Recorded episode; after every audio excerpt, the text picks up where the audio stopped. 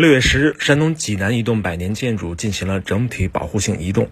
与以往国内老建筑搬家不同的是，这次平移的建筑属于济南市第四批文物保护单位，而且平移过程中，除直行外，中间还会转个弯儿。上午十一点零八分，平移工作正式开始。整栋建筑乘坐十辆大型液压平板拖车，先向东平移五十米，中途旋转二十度后，再继续向北行进二十六米。山东建筑大学工程鉴定加固研究院院长张鑫，主要难点，因为这个楼啊，它等于是建设的时间更早，呃，到现在考证是一百二十多年了，材料的这个老化很严重，呃，这个房子呢是个砖木结构，它的整体整体性就是也很差，这个所以要呃先对它进行加固。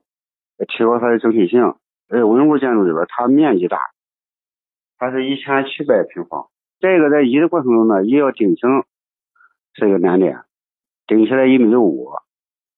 然后中间呢还要在原地转一个二十度的角度，这也是个难点。